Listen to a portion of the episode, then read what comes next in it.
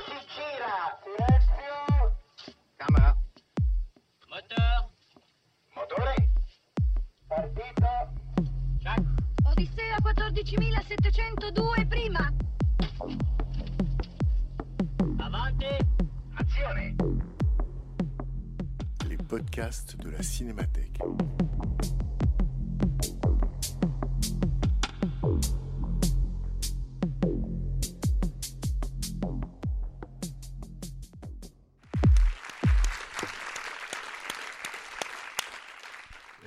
Bonsoir, euh, bienvenue, ravi que vous soyez si nombreux pour voir euh, l'innocent ou revoir l'innocent de Visconti. Euh, donc vous connaissez le, principe, au moins vous l'avez découvert dans le, dans le programme. La Cinémathèque a envie, une fois par programme, de lancer une invitation à un cinéaste, un critique, un scénariste. Il se trouve que Jacques Fieschi est les trois, ou a été successivement les trois.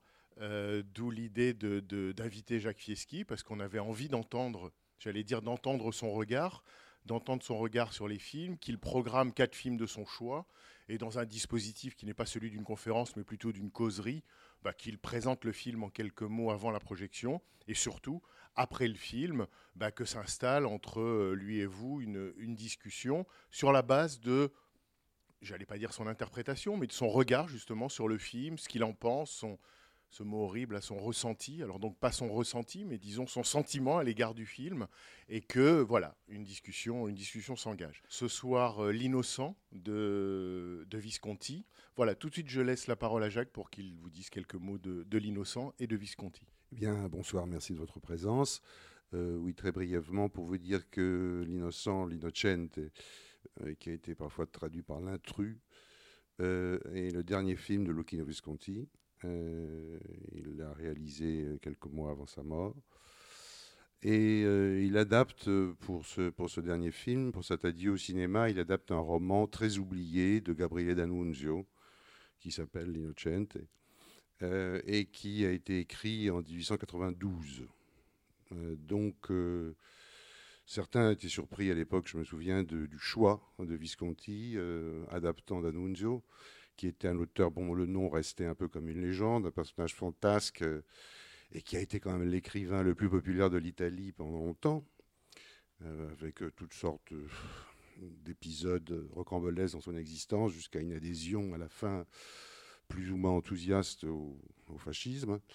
Et donc, euh, c'est en tout cas un écrivain qu'on ne lisait plus, qu'on ne consultait plus, qui restait un peu comme un écrivain repoussoir en quelque sorte. Donc lui s'attelle à ce livre qui en plus n'est pas le, plus connu de, D'Annunzio. Au moment où il tourne ce film, donc, il a déjà eu une attaque cérébrale, il est paralysé partiellement, il tourne le film donc en fauteuil roulant.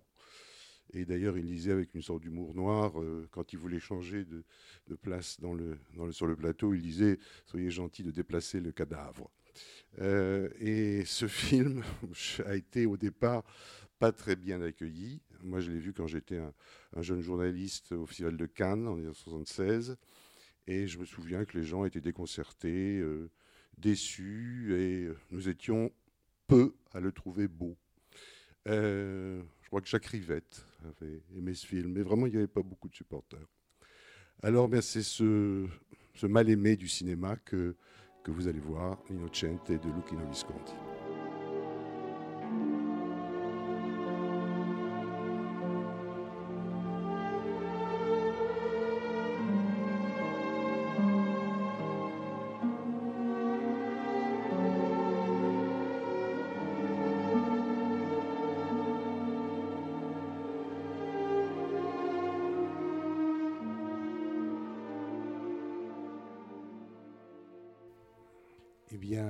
Bien, rebonsoir et merci de rester avec nous. Euh, donc voilà, vous avez vu ce, film, ce film à l'époque, euh, à mon avis, méconnu, mal accueilli, mal compris, me semble-t-il. Euh, vous me direz ensuite si, vous, si vous partagez mon avis ou moins.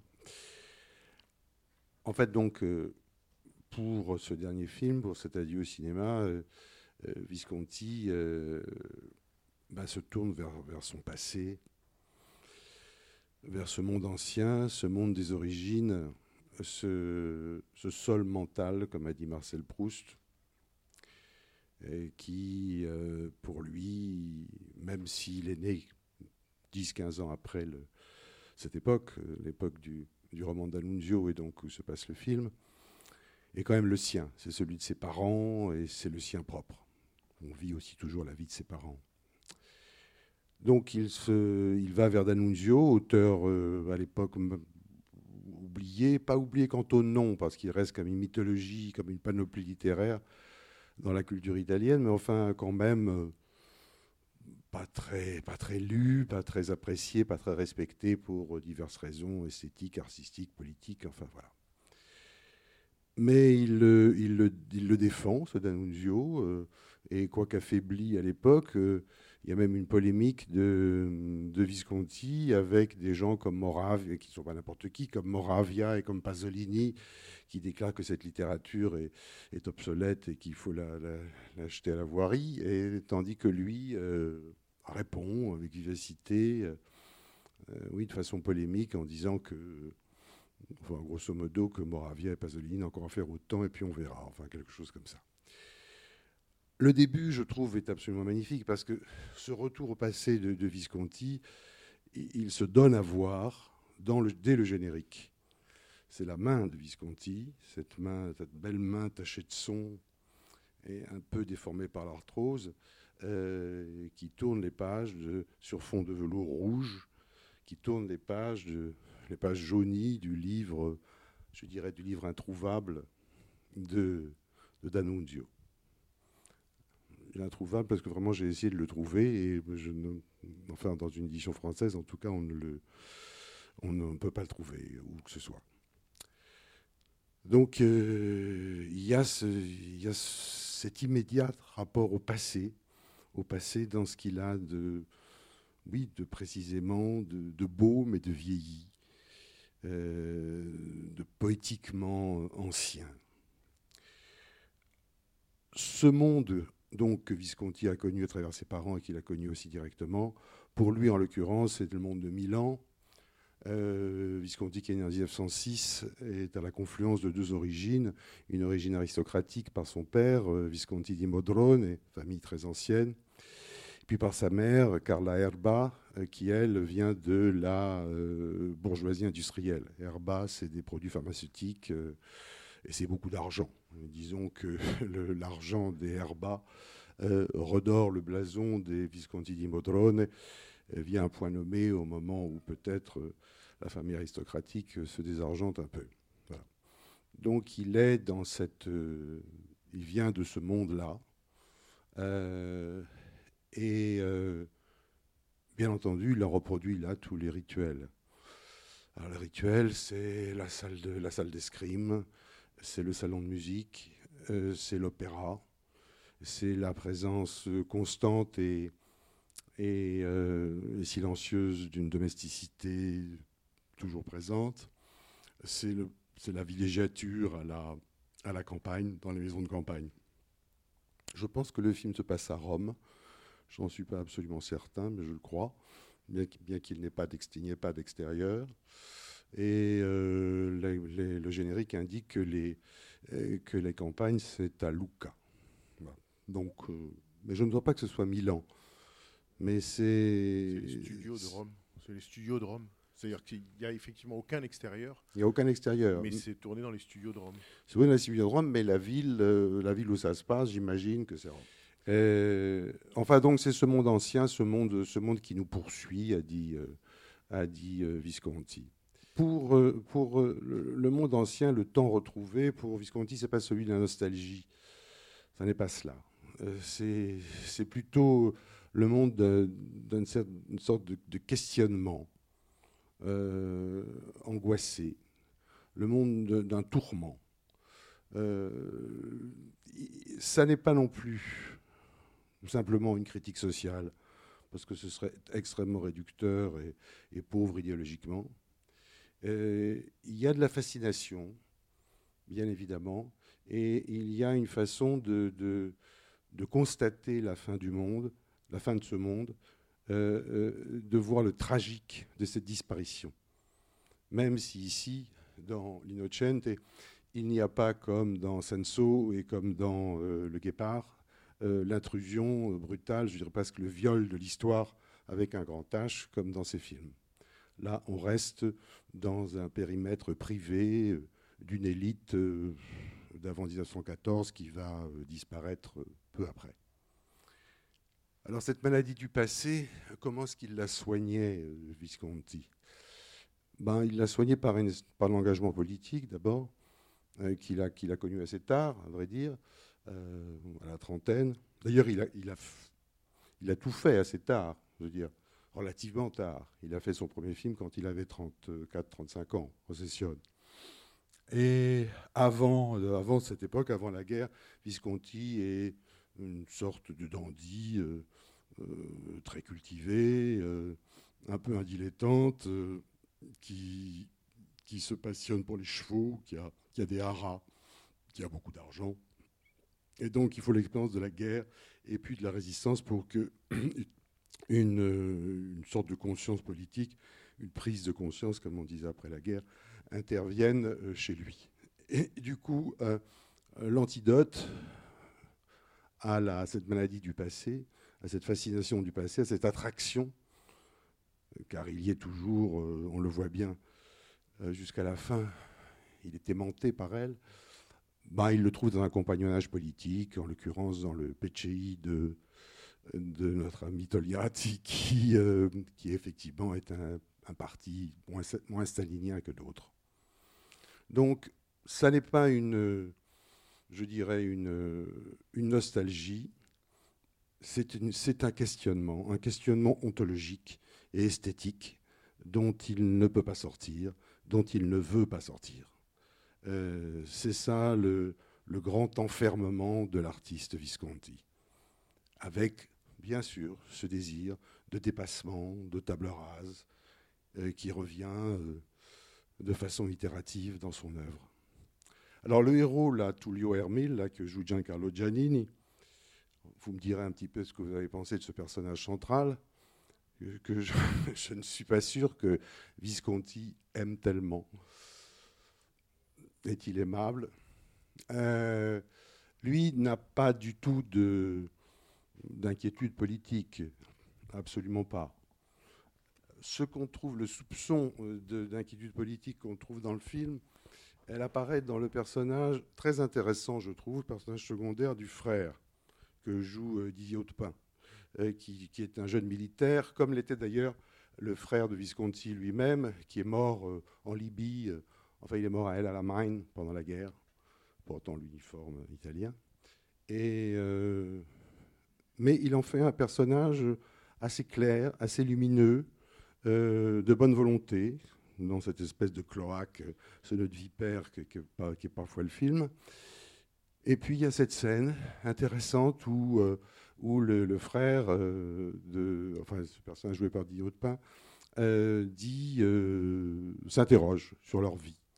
Où il leur dit, mais nous sommes quoi? Qu'est-ce que nous faisons? Oui, nous sommes riches. Voilà, nous sommes riches. Et, quoi d'autre, en quelque sorte Voilà. Bon.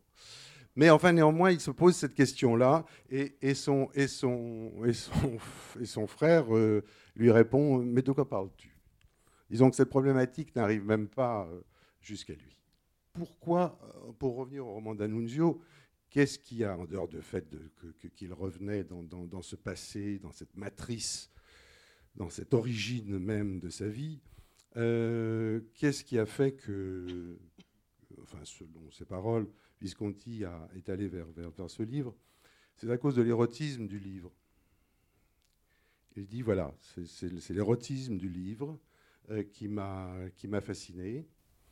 Euh, et effectivement, euh, on est aux prises avec, avec une histoire de, des corps, dans une espèce de débat perpétuel entre le corps et l'esprit, la chair, le désir, le discours, les mots.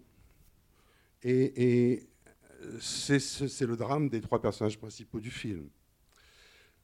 Alors, il y a qui? Il y a, ben, Tullio Hermil, le, héros.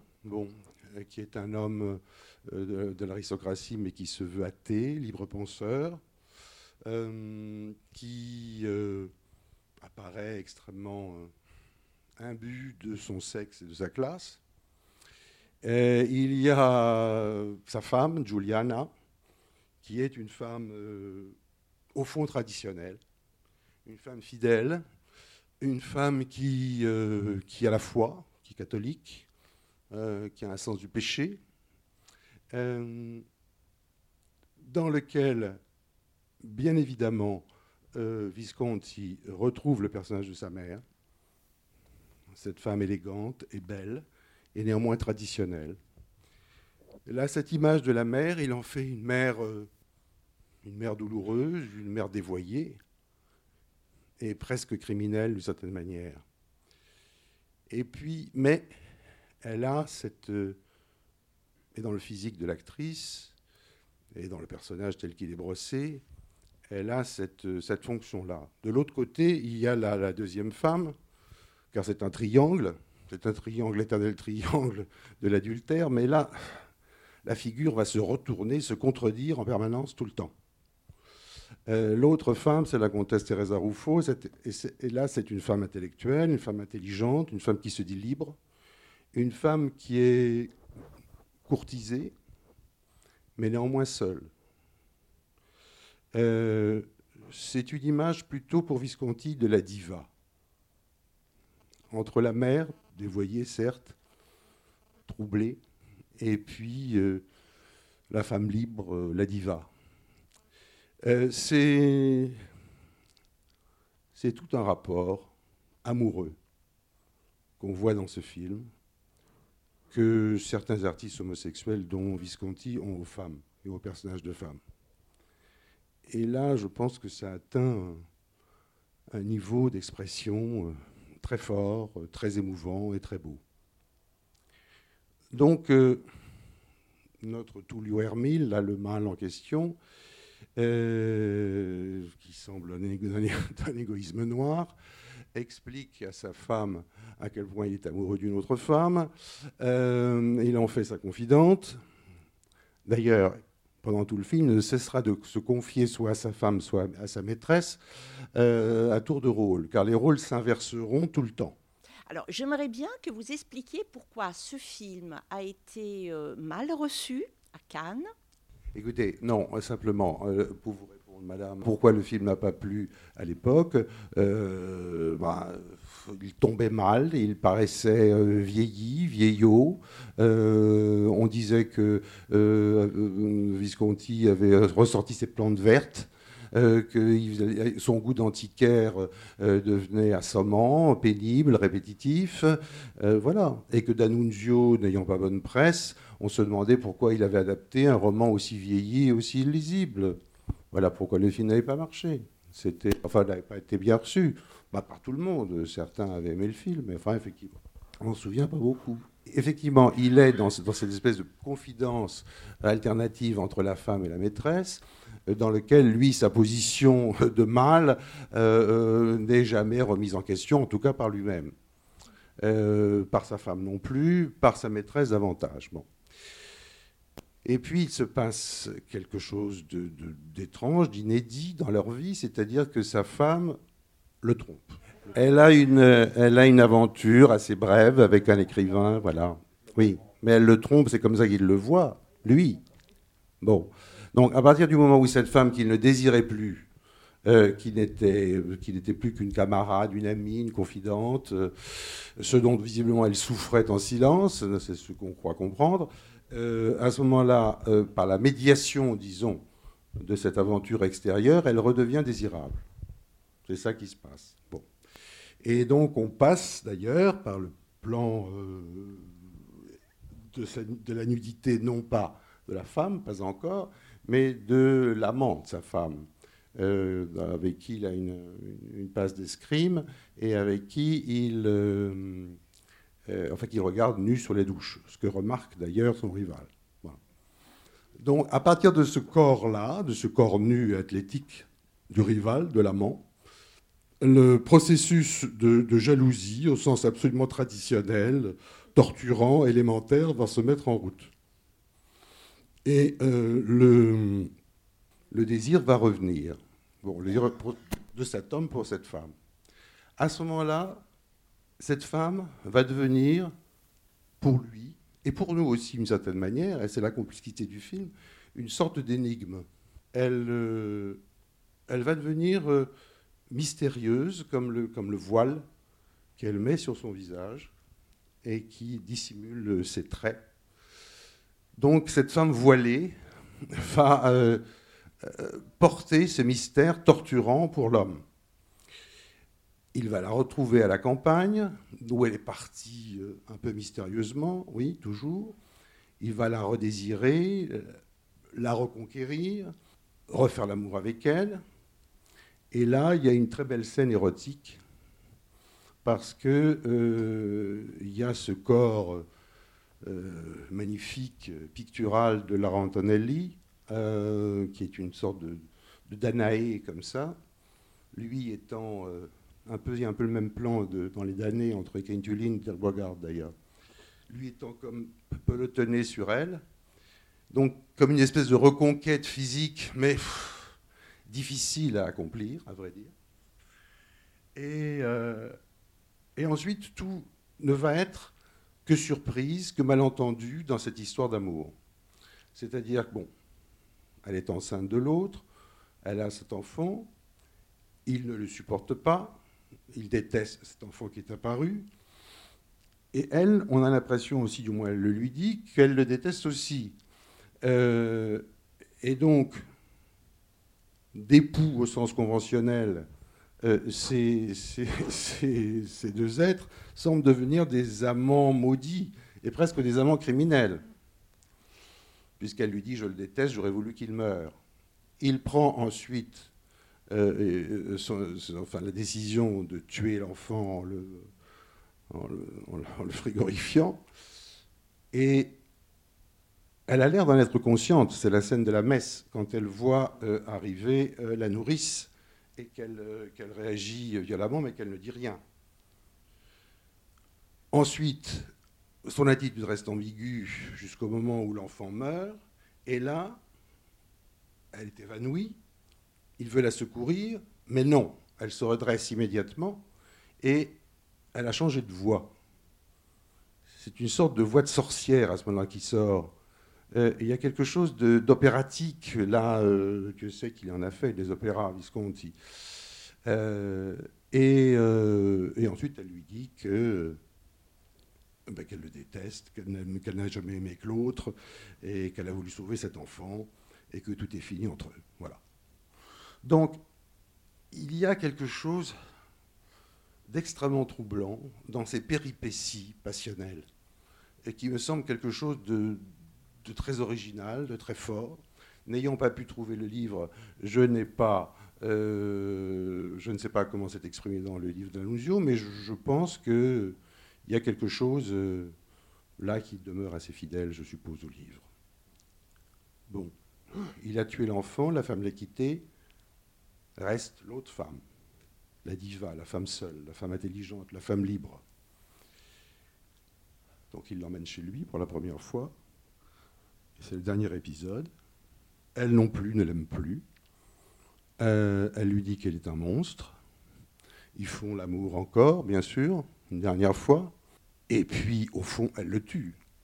Elle le tue parce qu'elle dit, et par un dernier acte, euh, disons, sexuel. Il lui répond, tu, vas voir comment je sais conclure, regarde-moi. Et ensuite, elle quitte en quelque sorte le lieu du crime comme une criminelle qui efface ses traces avant de partir. Car, c'est ce- qu'elle a dit qu'il a tué. Donc, euh, tout ce qui se passe entre ces trois êtres, euh, euh, sur le plan dramatique, dramaturgique, me paraît extrêmement fort, extrêmement original, extrêmement complexe, euh, euh, que c'est la, que, que- la, la- la- la- la capacité euh, euh, tragique de Visconti qui investit chaque scène et, et qui la retourne et qui la subvertit et qui ne cesse de nous étonner jusqu'à jusqu'à la fin. Question qu'on peut poser, que je vous pose. Est-ce que vous pensez que le, que le dialogue est envahissant dans ce film? J'ai pas lu le livre, mais on sent très bien quand il cite, cite exactement les dialogues, on sent que ça c'est tiré tel quel du livre. Euh, ce que je voulais simplement euh, ajouter. C'est pas tout à fait certain, mais allez-y. Euh, c'est la première fois que je vois, vois le film, sublime comme tous les Visconti. Bon, pour saisir toute la complexité de, de la narration de Visconti, il faut voir plusieurs fois, cinq ou six fois le film. Donc il y a quelque chose que vous, vous êtes sûrement conscient, mais euh, vous n'avez pas cité. C'est cette dimension intemporelle éternelle de, de Eros et de, de la pulsion opposée morbide. Euh, on sent cette aristocratie oisive, hédoniste, euh, qui ne fait rien, les autres travaillent pour elle. Autant les femmes, car, car elles ont par, je ne sais pas quoi, phénomène naturel, cette capacité à donner la vie, autant elles, elles ne tombent pas dans le morbide, sauf la, comtesse qui se sauve à la fin. Ça veut dire la mère du- mâle alpha, du, lion, celui qui tue le petit, parce que ce n'est pas, ce n'est pas le sien. Euh, la mère et sa femme ont les deux ce désir de vie, simplement de prolonger la vie. Et l'aristocratie, mais c'est- actuel. hein. Les aristocrates n'ont plus euh, euh, l'argent pour se permettre, enfin ceux qui n'en ont plus, mais la nouvelle bourgeoisie se comporte de la même façon et est animée de la même morbidité. Elle est aussi morbide, sinon plus. Je vous demandais si, euh, si ce est-ce que, ce, rapport au dialogue, au texte, ce n'est pas forcément toujours dans le, dans le, dans le livre, hein, je l'ignore, une fois de plus, je n'ai pas pu le lire, je n'ai pas arrivé à trouver. Mais euh, le fait que il y a toujours dans, chez Visconti c'est ce type de dialogue-là. Il y a ça dans Moravnis, remarquez, ça vient aussi de Thomas Mann, mais il y a, aussi, il y a ça également dans, dans Ludwig. Il y a toujours cette, cette énonciation des thèmes et euh, des ambitions euh, du film à travers le dialogue. Et là, euh, c'est pour ça que je parlais tout à l'heure d'une sorte de débat entre les corps et les mots, c'est-à-dire qu'il y a en même temps ce discours et en même temps le rapport au corps. Euh, c'est c'est ça qui me, qui me frappe là dans l'Innocente et plus.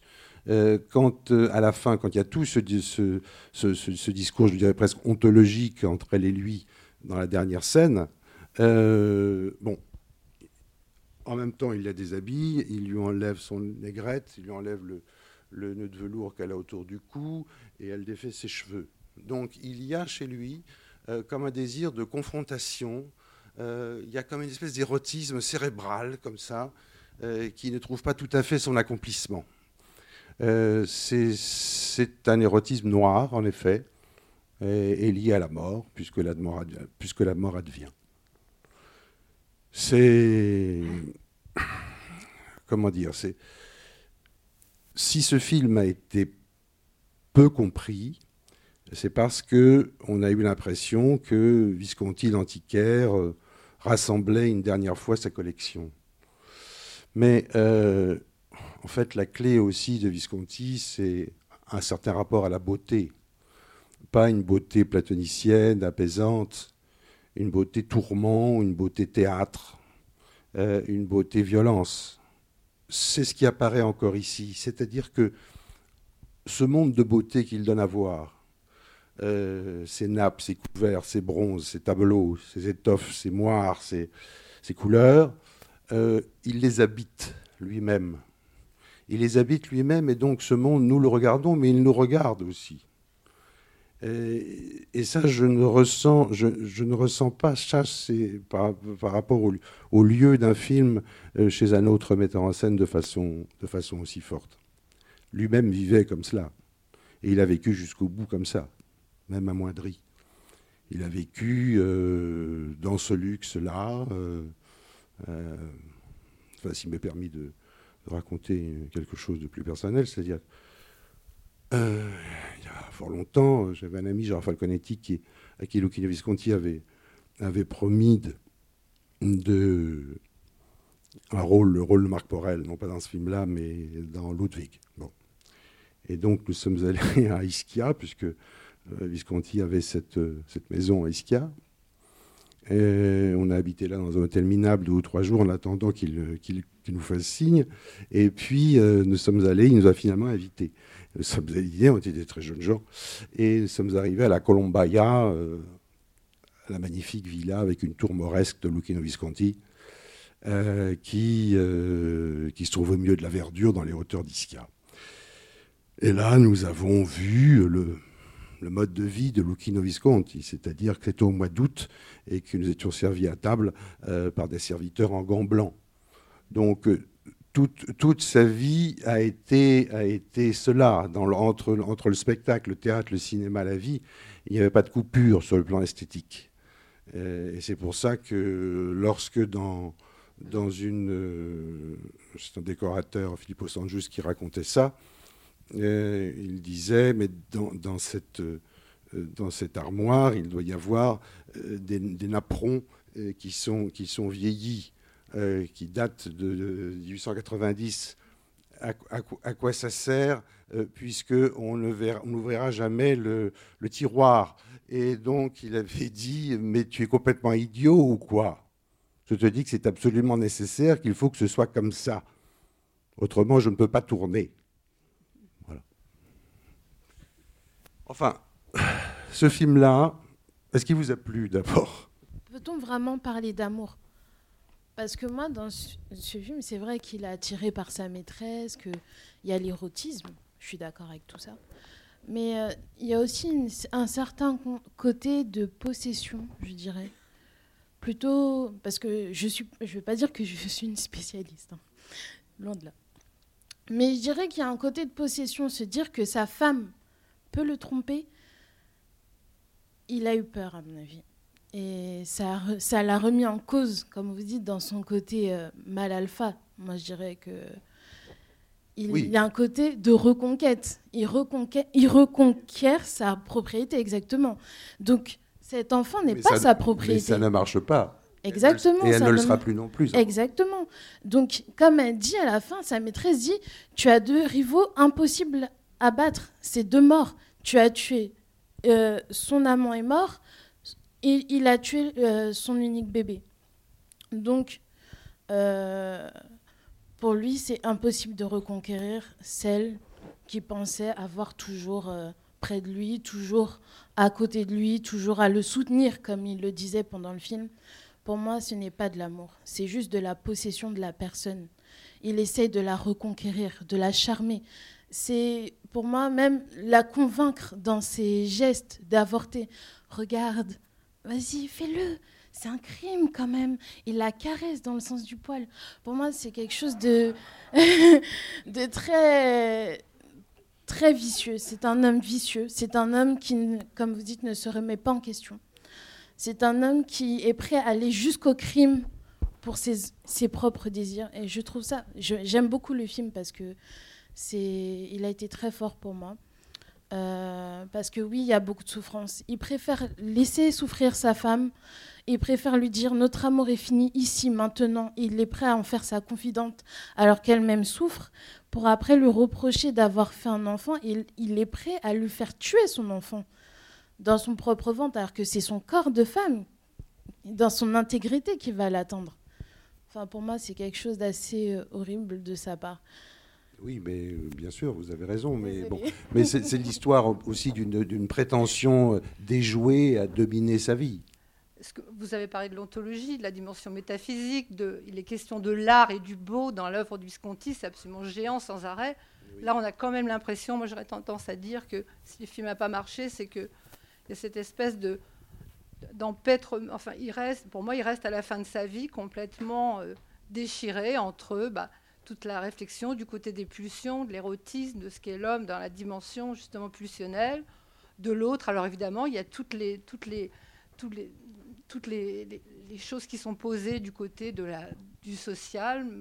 L'un des spectateurs l'a dit, bon, l'aristocratie, etc. Bon. Et là-dedans, euh, bah, toute la... Et donc vous êtes frustré de ne pas euh, Bah, que quelque chose que- vous déçoit de Oh, ne moi, pas. je reste très nostalgique par rapport à la, de- la scène de danse si merveilleusement tournée dans Nuit Oui, dans les Nuits Blanches, Vous oui. voyez ce que je veux dire Très bien. Ce qu'elle évoque par rapport à l'érotisme et par rapport à ce que vit euh, bah, Mastroianni, Jean. Marais, etc. dans le film. Et puis par, euh, évidemment... Oui, c'est un très le- beau film, Les Nuits le- Blanches. le- bon, euh, Nu- Nuit- euh, la mort à Venise, ou là, enfin, la- ce, qui se passe entre euh, l'intériorité, euh, enfin, et puis le, le décor, enfin la nature, la beauté, la, la référence à- au questionnement sur le beau, elle est, elle est traitée magnifiquement. Bon, là, euh, ben, on, est, on, est, on est très touché, mais vous avez dit, Visconti était absolument euh, complètement délirant. C'est vrai qu'à la Scala, il mettait en scène avec des vrais rubis, des vraies pierreries. Il avait ce goût du luxe extraordinaire pour essayer de conjurer peut-être tout euh, ce rapport à la luxuriance, enfin, à toute la, dimension, enfin, tout le, baroque, tout ça, ça nous Mais permet vous retrouvez ces thèmes sans que, sans que le, le- je suis un petit peu, voilà, oui, voilà. Mais en même temps, je, tout à je fait. pardonne parce que bon, c'est un dernier film et puis c'est quand même génial, quoi, parce que il est, il est très touchant Ben, parce il, est que au, il est au carrefour il, a- de, il te- coltiné de toutes ces ce- inspirations. ce texte avec toutes les contradictions. Enfin, c'est c'est très chargé, quoi. On se dit bon là, comment il fait tenir le scénario quand même? C'est peut-être pour ça qu'il n'est pas passé parce que je crois que. Et cependant, il est, il est, il est ciselé. Enfin, quand même. Enfin, il y a un, un gros travail au niveau de, du scénario. Bon, faut le faire tenir. On est, on est loin de, de la dimension avec. euh, les Excusez-moi. symphonies de malheur et puis le décor de Venise pour faire passer la Oui, problématique. et euh, vous savez par exemple, Excusez-moi. vous citez- mais enfin, On j'adore ne peut quand pas se hein. permettre de comparer deux films. Parce que l'auteur fait une approche différente entre chaque film, voyez-vous. Là, c'est une histoire entre trois personnes. Moi, je trouve qu'elle est très belle, très, très bien approchée. Euh, on a un système codifié de la- l'aristocratie. C'est pour ça que on va dire qu'il y a autant de- d'encadrement dans le texte, autant d'encadrement aussi dans les dialogues, parce qu'il y a un certain code à avoir, une étiquette. On ne parle pas comme ça dans les on parle pas comme ça dans l'aristocratie. Donc il l'a fait dans une. Moi j'ai trouvé ça assez simple à comprendre, Euh, très beau, très simple. Euh, on a, je pense qu'il n'y avait pas plus à ajouter dans ce film. Juste la souffrance même des personnages est belle et même, je sais pas comment expliquer, c'est une éclosion. Mais on ne peut pas comparer deux films entre eux, même si je connais pas le film dont vous parlez, on ne peut pas les comparer. Voilà. C'est ce que je me dis. On vient voir un film, on va pas le comparer à chaque fois à un autre. Oui, bon, voilà, je, vais reprendre la parole. Euh, il se trouve que Jean Douchet avait présenté ce film l'an dernier dans le cadre des séances qu'il animait, et euh, il avait mis dans sa présentation en exergue la même scène que vous, c'est-à-dire celle de la douche, après le sport. Et euh, en revoyant le film, et, je, crois que j'ai compris pourquoi vous deux vous le mettez autant en, en évidence, c'est que c'est la scène qui révèle au personnage central euh, qu'il n'est pas le centre du monde qu'il pensait être jusqu'à présent, qu'il n'a pas la toute-puissance qu'il imaginait avoir, aussi bien sur les femmes que sur les, hommes qui n'appartiennent pas à la classe qui est la sienne. Donc c'est cette révélation du fait que le pouvoir qu'il tenait n'était pas lié à son travail, encore moins à ses dons, mais à sa seule position sociale. Et là, je rejoins ceux qui ont un peu parlé de l'importance de l'aspect social dans le film. Mais euh, cet aspect social est beaucoup moins présent que dans d'autres films de Visconti, et c'est quand même le trajet psychologique de cet homme qui découvre sa faiblesse, son impuissance, d'une certaine façon, et euh, bah, qui en souffre terriblement, et qui va jusqu'à supprimer la preuve de son infériorité par rapport à celui qui a réussi à donner un enfant à sa femme. Moi, je pense qu'on peut aussi lire le film comme ça, mais Oui. Enfin, on a aussi l'impression, je ne sais pas, hein, ça n'est pas dit, mais que s'il n'a pas d'enfant avec cette femme lui-même, euh, c'est parce qu'il est dans une forme de posture existentielle qui ne. euh, la descendance ne, ne l'intéresse pas. Voilà. On pense qu'il est ça aussi, le personnage. Euh, le fait que son couple soit stérile, d'ailleurs, il n'est plus l'amant de sa femme au début, il le redevient après un temps assez long, semble-t-il, dans la séance dans la séquence de la, très belle séquence de promenade comme ça entre de ce couple miraculé qui, qui traverse euh, cette maison de campagne très belle avec cette table dressée et ses couverts merveilleux et ses cochonnailles et ça. Euh, mais donc on n'a pas l'impression que il, se veut bon. Il y avait chez D'Annunzio peut-être qu'il en reste quelque chose là certainement. Euh, il y avait l'influence de Nietzsche, influence sans doute très mal comprise. mais une fois de plus, j'ai pas lu de Nietzsche sur le surhomme, celui qui, bon, qui s'autorise il est, il est un peu de le, tout le Hermile dans le film, il, il est un peu la queue de comète de cela. Voilà. Mais, euh, il, va, euh, il va le payer. Euh, il, va, il, va, payer l'édition. C'est sans doute en cela que le personnage vu par Visconti, le personnage de, de Tullio, est sans doute, pour ce qu'on peut en comprendre ou en déduire, l'inverse de la manière dont D'Annunzio traite ce même personnage de Tullio. D'ailleurs, pour ce que j'ai lu, puisque là aussi, moi non plus, j'ai pas lu le roman, mais pour ce que j'ai lu, il semble que Visconti ait changé l'épilogue, c'est-à-dire qu'il fait en sorte que Tullio se suicide à la fin, ce qui est à la fois une condamnation et un échec, ce qui n'apparaît pas visiblement, ce qui n'est pas le cas dans le roman. Une façon aussi de sortir de soi pour la première fois. Oui. Et malgré tout, une espèce de, de, haut-corps. Euh, euh, on peut, on peut trouver une forme de, dignité morale finale. moi, je suis, me sens très proche effectivement de ce que disait Monsieur. J'ai le sentiment que le personnage de Tullio découvre, se croit un dieu. En fait, il croit, lui qui est athée, est athée parce qu'il est son propre dieu. Quoi. Et en fait, il découvre qu'effectivement, loin d'être ce dieu-là, il, il s'est beaucoup trompé sur sa morale, sur, euh, sur lui-même et sur les autres. Le premier plan du film, c'est lui masqué. Et elle, ensuite, sera voilée. C'est-à-dire qu'elle, elle va lui mentir à lui, mais lui se ment à lui-même, quoi. Il se ment, et ment aux autres aussi. Il me semble que là-dessus... Il, est le, il est le jouet d'une de, lucidité, euh, oui, euh, défaussée, comme ça, en, permanence. Il, bon. Il pense mais, mais il faut, mais il faut à la fin ce que lui dit cette femme. Bon, il faut dire qu'il pense certainement au suicide, puisqu'il a un revolver dans un tiroir. Euh, qui, sort de, qui sort à point nommé. Mais euh, est-ce que si elle ne trouvait pas ces mots si durs, à la fois pour le, pour le, pour, le nier, pour l'anéantir, euh, est-ce qu'il commettrait cet acte? Bon, on ne sait pas. C'est bien sûr que c'est. Je ne je suis pas sûr d'ailleurs que D'Annunzio était incapable de. Parce que j'ai lu un autre livre de lui, qui s'appelle Il piacere, l'enfant de volupté, et je ne suis pas sûr qu'il était incapable de, concevoir, en tant qu'écrivain, en tant qu'artiste, malgré tout, une complexité ou une contradiction de ce genre. Elle est peut-être aussi présente dans le livre d'Annunzio, mais ça, nous ne le saurons jamais, puisque ce livre est désespérément épuisé. En italien, on doit certainement le trouver. Mais en France, vraiment, ça, je ne pas, pas. Déjà en italien, vous, voyez l'édition qu'a Visconti. C'est une édition de 1892, c'est-à-dire de la sortie du, la sortie du livre. Et ça, c'est. Il y a une illustration euh, euh, initiale, euh, signée, il y a la date, il y a la dédicace, enfin voilà.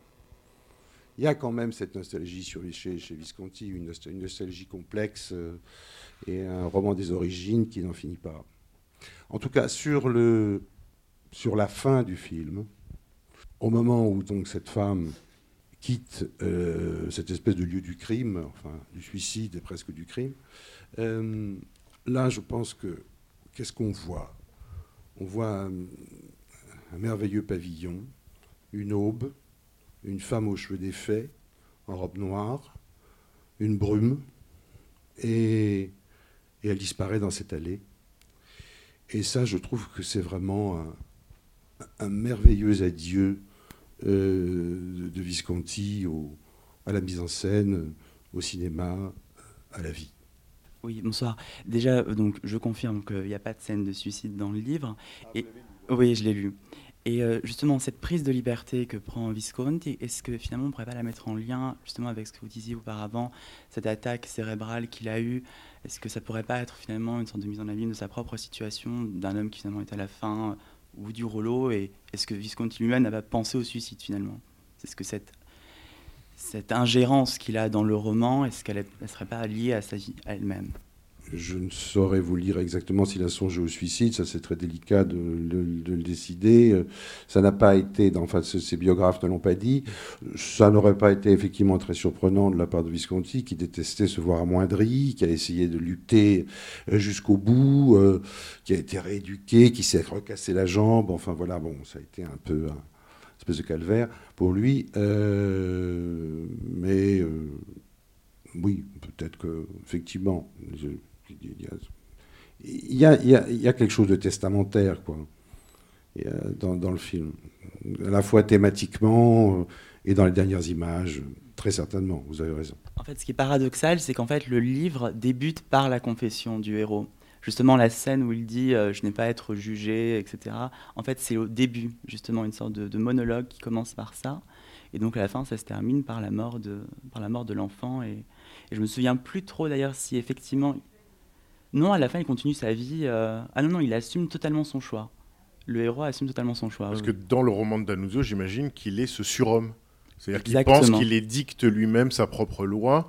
et c'est cette, cette, lecture dévoyée de Nietzsche qui fait que le personnage est en quelque sorte fondé par ses propres actes puisqu'il les assume. Or là, euh, voilà, alors que là, il y, y, a quelque chose d'autre. Enfin. Mais par rapport au suicide de Visconti, chaque fois que, enfin, les rares fois à la fin de sa vie que Visconti a évoqué l'idée du suicide, c'était plutôt sous forme de boutade, semi-boutade, puisqu'il disait euh, la seule chose qui pourrait me donner envie de me tirer une balle, c'est d'être empêché de travailler ou de ne pas travailler. Or, il a déployé à partir du moment où il a eu euh, cet accident une énergie, non seulement pour reconquérir son corps, mais pour euh, mettre en scène au théâtre, pour réaliser deux films, qui disaient bien que certes, il était absolument conscient de son état, mais enfin qu'il allait lutter jusqu'au bout. Quoi. Et donc, il y avait, je ne pense pas que l'idée du suicide le travaillait, puisque le travail le sauvait du suicide. Et, une chose qui, à propos, tu disais l'érotisme, c'est vrai, à la fois de Laura Antonelli, du, film, et Visconti disait, parce qu'on l'a beaucoup critiqué aussi sur le choix des acteurs. Euh, Ce n'était pas les acteurs qu'il avait pressenti au départ. Il voulait que ce soit Delon, puis après Helmut Berger, qui joue le rôle de, Tullio. Et il voulait Romy Schneider pour le, rôle de Laura Antonelli, mais elle était enceinte, donc c'était pas possible. Et il dit, mais Laura Antonelli est parfaite, elle est euh, danunzienne, euh, elle ressemble à une des, une des femmes que, que Danunzio a aimées. Et il dit, et, de dos et nu, c'est formidable, on dirait un violoncelle. Donc ça prouve qu'il était absolument conscient de cette. mais elle est très très bien alors. Elle est très très bien. Euh, moi, je suis plus sceptique sur Giancarlo Giannini dans le film, mais enfin, je trouve que. Comment dire Il me fait parfois penser à, un acteur du muet. Mais euh, c'est peut-être très injuste. Et d'ailleurs, des acteurs du muet qui sont magnifiques, mais c'est pas ce que je veux dire. Mais, euh, il, y a quelque chose en lui. C'est-à-dire que le film est beaucoup fait contre lui. Je pense que s'il y a une une, quelque chose de plus, enfin, une réserve qu'on peut, qu'on peut exprimer. Autant je trouve les personnages de femmes absolument magnifiques et très très bien joués. Et parce que Laura Antonelli n'était pas une grande actrice, mais là, elle est absolument superbe. Elle, est très belle, bien sûr, mais je veux dire, elle est très pathétique, elle est très intense et très habitée. Et Jennifer O'Neill, qui était une très belle fille de Californie, il l'a noircie comme ça, et il en fait euh, une comtesse tout plus que convaincante, très belle aussi. Euh, lui, euh, je ne peux pas dire que il ne lui donne pas un très grand charme.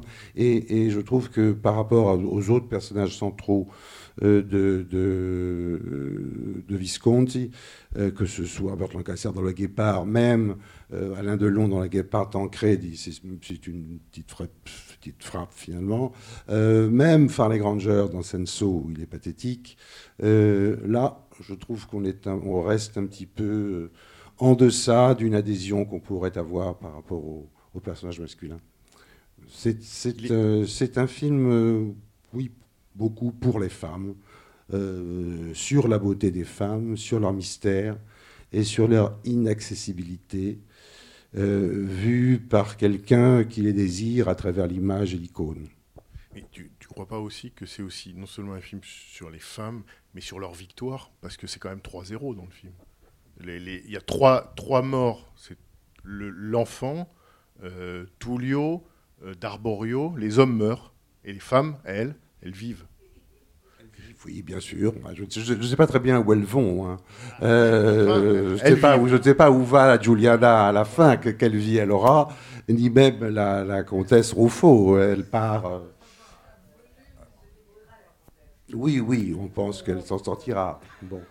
Mais enfin, bon. euh, Disons que voilà, c'est un dernier film euh, blason de, toute une œuvre, malgré tout. Et euh, quelle que soit la compréhension euh, qu'il ait rencontrée à l'époque, euh, aujourd'hui, je pense, quand on le voit, on, en mesure toute la, toute la dimension, la complexité, euh, la réussite quand même. Voilà. Je sais pas, il me semble. Quittons-nous sur, cette adhésion, je pense, au film. Et puis, euh, au revoir, merci.